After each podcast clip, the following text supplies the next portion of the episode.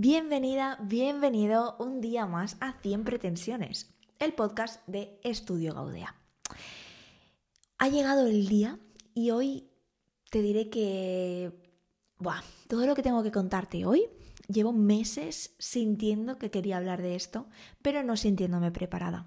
Así que como ya sabes que una de las premisas que compartimos aquí es la de respetarse a uno mismo, pues no me he querido forzar a hablar de esto sin sentirme preparada. Pero ya sí lo estoy. o por lo menos, o sea, no, mm, ahora te desvelo el pastel, ¿vale? Pero quiero decirte que no es que haya terminado el ciclo al 100% y como que sea algo mm, tan de mi pasado que ya no me afecte, es algo que sigue siendo latente, pero es verdad que ahora me siento preparada para hablar de ello. Y voy a empezar hablando de la vulnerabilidad.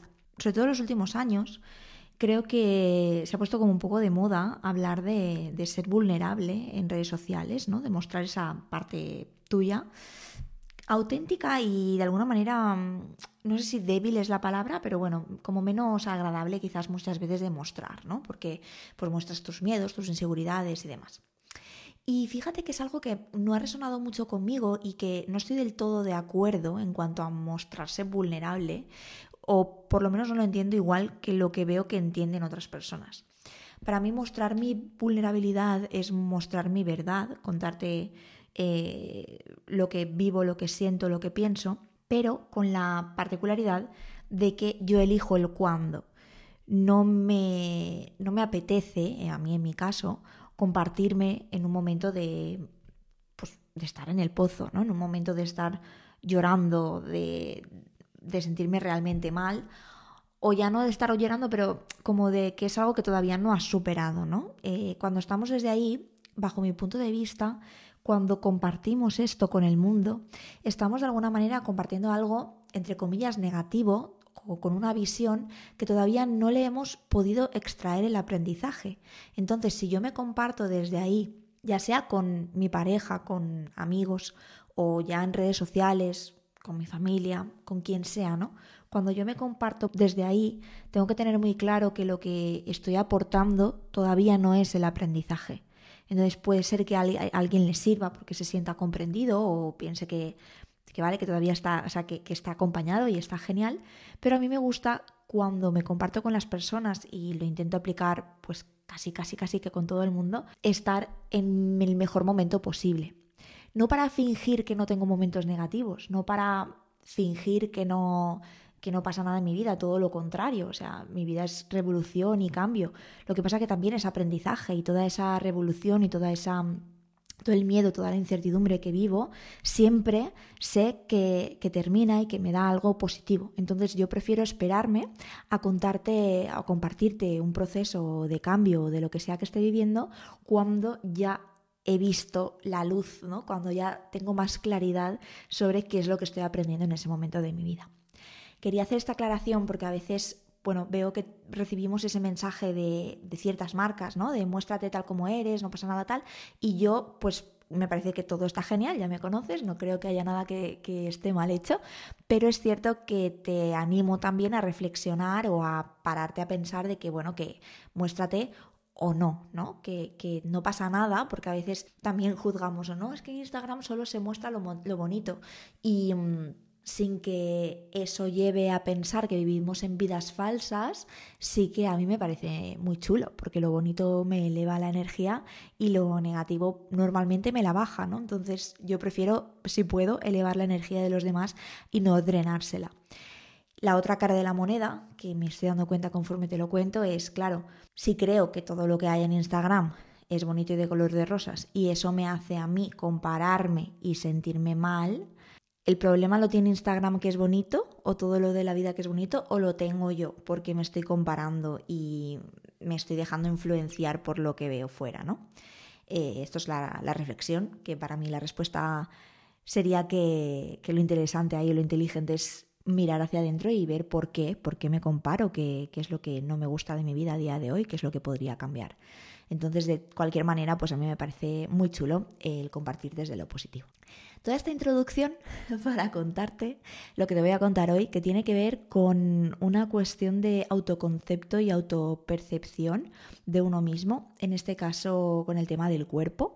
Y vamos a ver cómo te lo cuento para seguir mi, propio consejo que, acabo de automarcarme y de alguna manera autoimponerme, aunque muy, o sea, con, con ganas de que sea así, ¿no?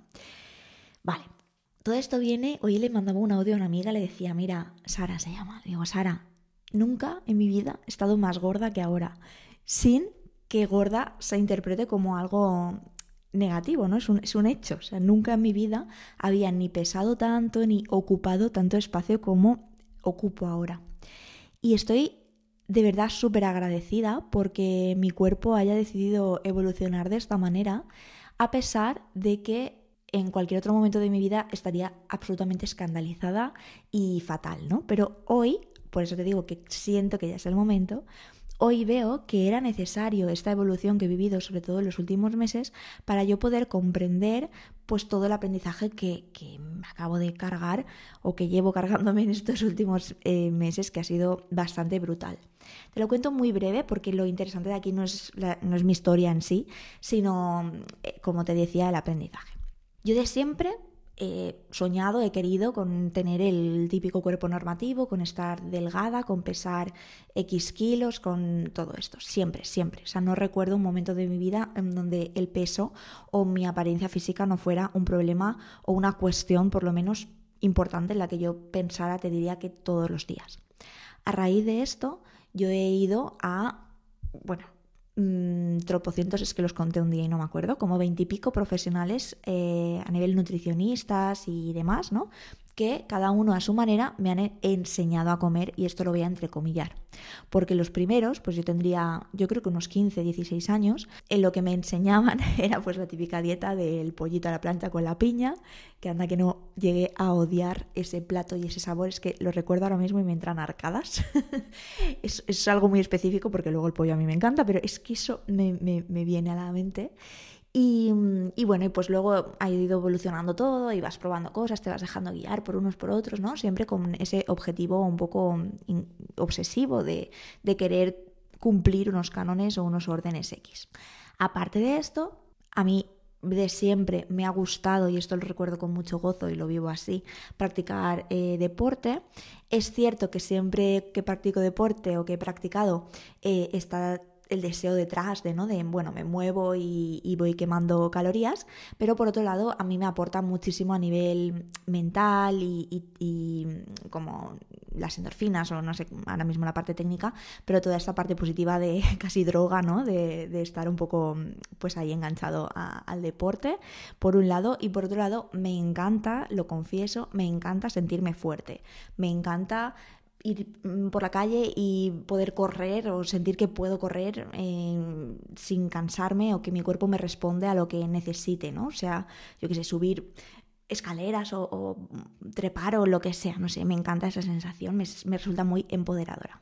Total, que con este contexto, yo me, el año pasado estaba en Valencia, antes, justo antes de venir, llevaba como un año y pico en un gimnasio que se llama Zona 3 en, en la Pobla de Baibona, que me encanta, me encanta, me encantaba y fue, te lo digo en serio, como lo único que me daba mucha pena dejar allí eh, a la hora de venirme aquí a vivir a Menorca porque había encontrado, estaba como está súper adherida a entrenar con ellos porque pues hicimos allí como grupete era muy muy divertido no ir a entrenar además eh, el entrenador pues era muy guay todo muy guay. Yo estaba con una rutina de deporte que me encantaba. Para nada lo sentía como una obligación, me sentía súper bien físicamente.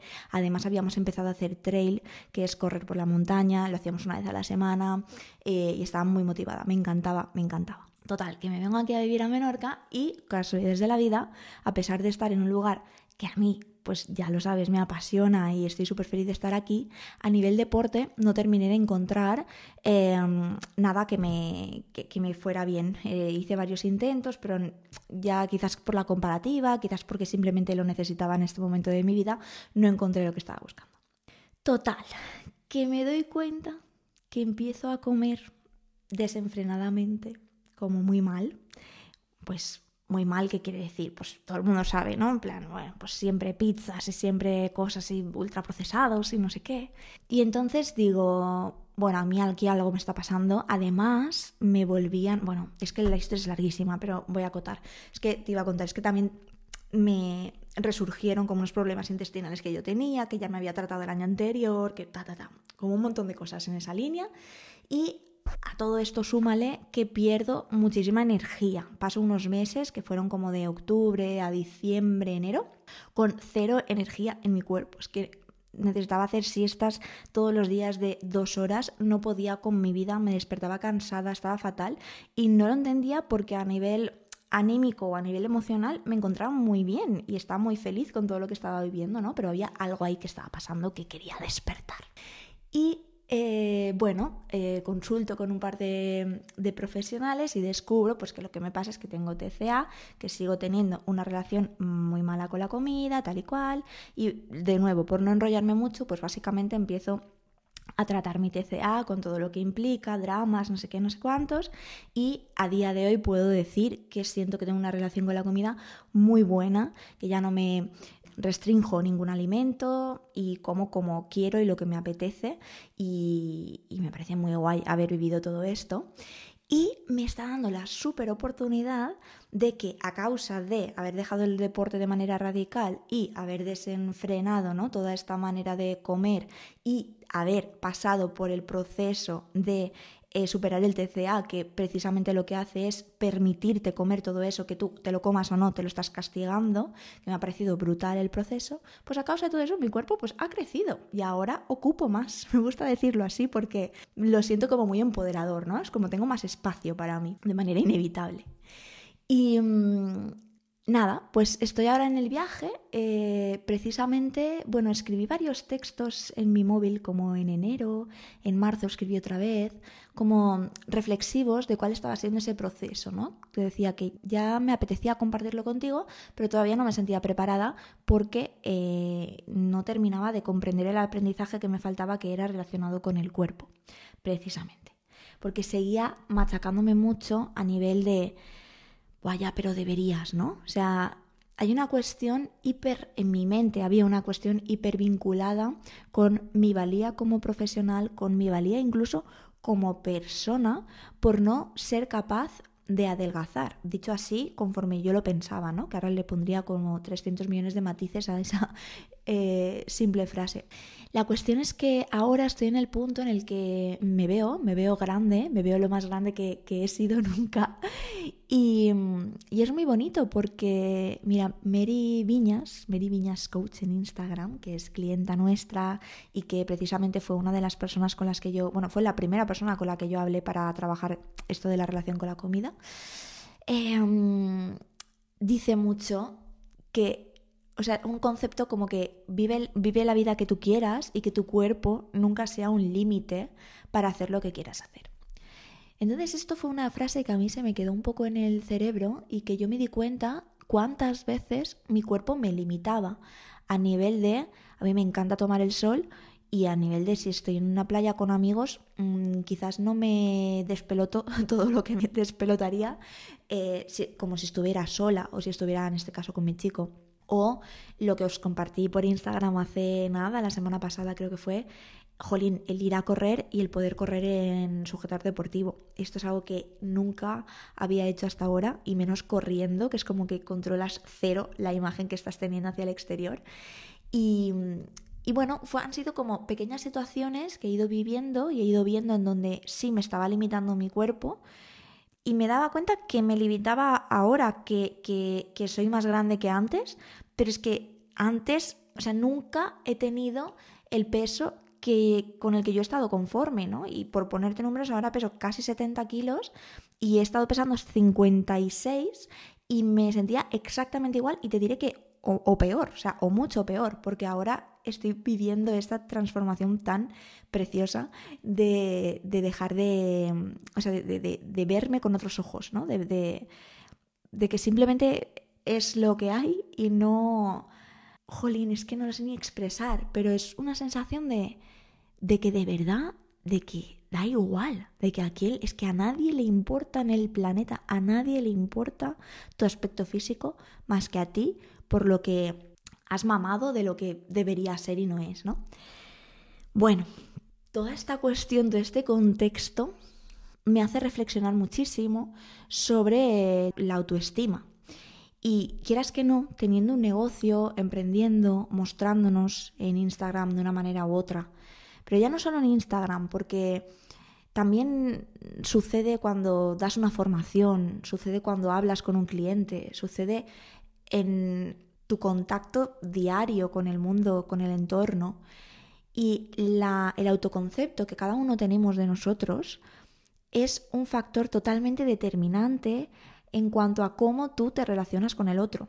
No sé si quizás parece obvio, yo ahora lo escucho, me escucho y digo, mm, claro, obvio, ¿no? Si yo pienso de mí que soy peor por, por mi volumen corporal o que por lo que sea, o que no se me da bien tal, o muchas clientas utilizan la palabra pequeñita, ¿no? Dicen es que yo soy pequeñita.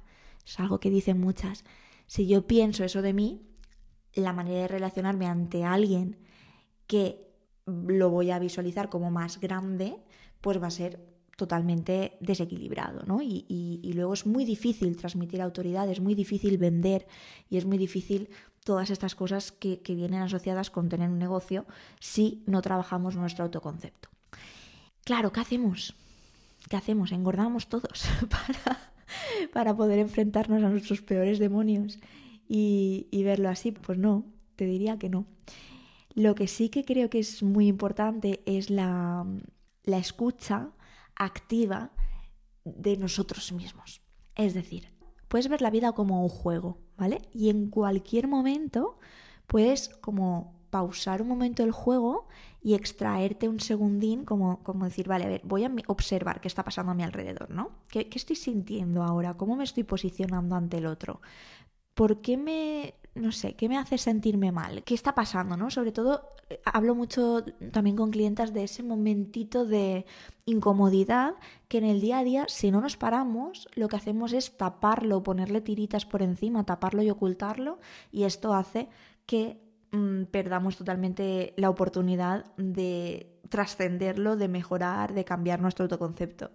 Porque al taparlo parece como que se premia en la sociedad, ¿no? Al que es optimista, que es como el que no le hace caso a esos problemas o el que, no sé, el que siempre ve la vida de una manera X, que no digo que esté mal, que todo está bien en la vida, todo tal, es que, jolín, la cabeza cómo viene a decirte cosas, en este caso la mía. No digo eso, pero creo que no hay que pasarse de optimistas. Creo que todo lo contrario. O sea, no se trata de enredarse en el lodo, no.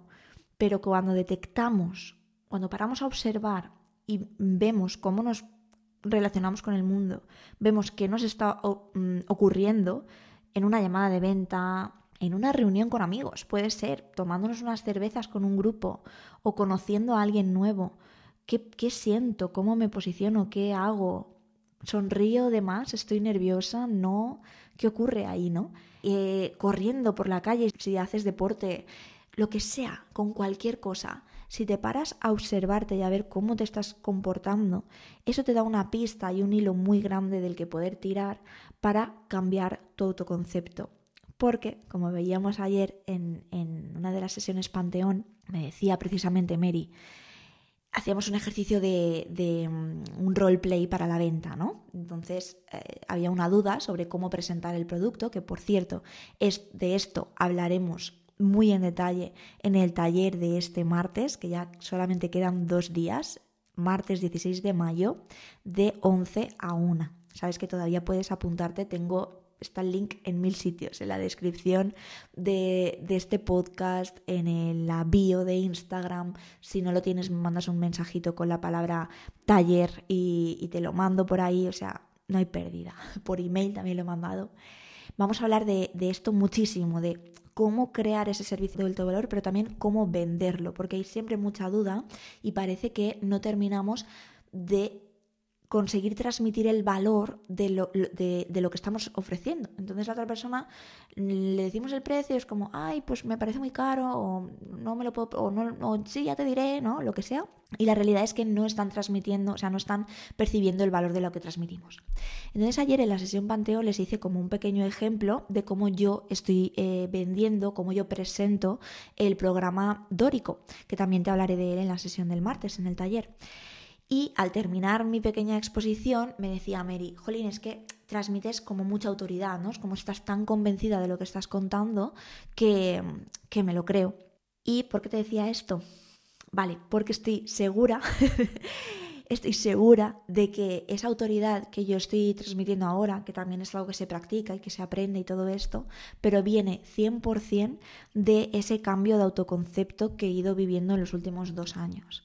Entonces, si, te lo digo siempre, si no estás teniendo los resultados que te gustaría en el área que sea de tu vida, en este caso el que a mí me incumbe o en el que yo te pueda apoyar es en el área de negocios. Si no estás teniendo los resultados con tu negocio que te gustaría, sí está genial, vamos a aprender cosas de marketing, vamos a aprender a vender, vamos a aprender todo esto, pero hay algo que puedes hacer tú, ya sea solo o con ayuda, que es mirar qué son esas cosas que te estás contando que te hacen mm, sentirte inseguro cuando te relacionas con el resto, cuando te relacionas con tu entorno. Así es que nada, por terminar una conclusión final, decirte que es que es una frase muy hecha, pero es como el típico de todo se sale, ¿sabes? O sea, porque yo, esto del, del, cuerpo que te contaba hoy, claro, esto empezó para mí como en agosto, septiembre, todo momento de, Buah, dejo el deporte, sé que tiene unos cambios en mí, empiezo a comer no sé cómo, me di cuenta de la relación con la comida, en fin, todo esto han sido muchos meses y en muchos momentos, sobre todo yo creo que fue en enero, en enero a finales, una cosa así, que yo me sentía muy mal hasta el punto de que no era capaz de, de, cocinarme cosas, no era capaz de comer bien, entendiéndose como bien lo que, por, lo que mi cuerpo necesitaba. Me sentía, bueno, pues estaba muy mal y, como que decía, ¿esto, esto por dónde va a salir? ¿no? O sea, ¿cómo, ¿cómo salgo de aquí? ¿Qué hago? Y decirte que confíes plenamente en el proceso que cuando estamos en un momento más de bajón, lo único que implica es que vamos a vivir una transformación brutal y que confíes eh, en eso, que confíes en el proceso, que confíes en la vida, que confíes en ti y que muy feliz domingo si me escuchas en domingo y muy feliz día si lo haces cualquier otro día de la semana. Te mando un abrazo súper fuerte y espero verte el martes en el taller Crea tu servicio de alto valor y deja de vender tu tiempo. Un beso enorme. Chao para que veas, te he dicho chao con la mano, como si a mí me estuviera aquí viendo alguien. No, chao.